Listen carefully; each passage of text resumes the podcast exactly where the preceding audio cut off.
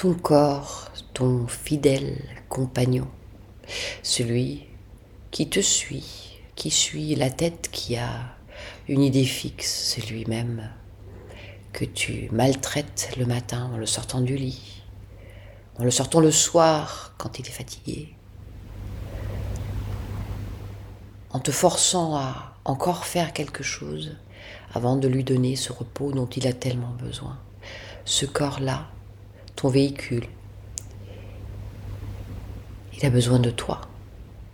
Il a besoin que tu l'écoutes.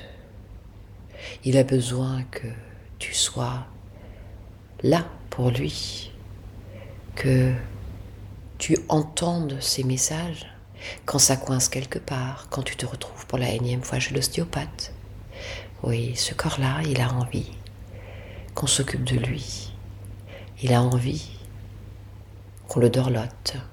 On a envie qu'on soit doux. On a envie qu'on le cherche aussi. Qu'on lui fait faire du sport, des étirements. Oui, ce corps-là, il a des besoins. Il a des besoins comme toi, ta tête, qui se dit j'ai besoin de sortir, j'ai besoin de faire du shopping, j'ai besoin de manger, j'ai besoin de. Oui, mais ton corps, est-ce que tu l'écoutes?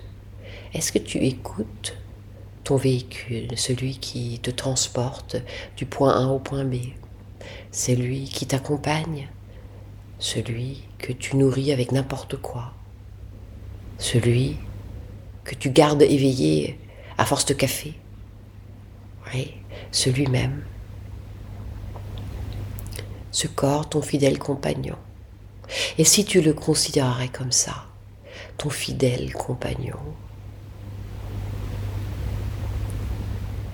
celui que tu as considéré comme donné, bah, il est là, donc euh, il a qu'à suivre. Non, de le considérer comme un ami, un ami dont on s'occupe, un ami qu'on prend dans les bras, un ami à qui on propose bah, de se déposer, à qui on propose de lui faire du bien, de le surprendre avec quelque chose de doux et moelleux.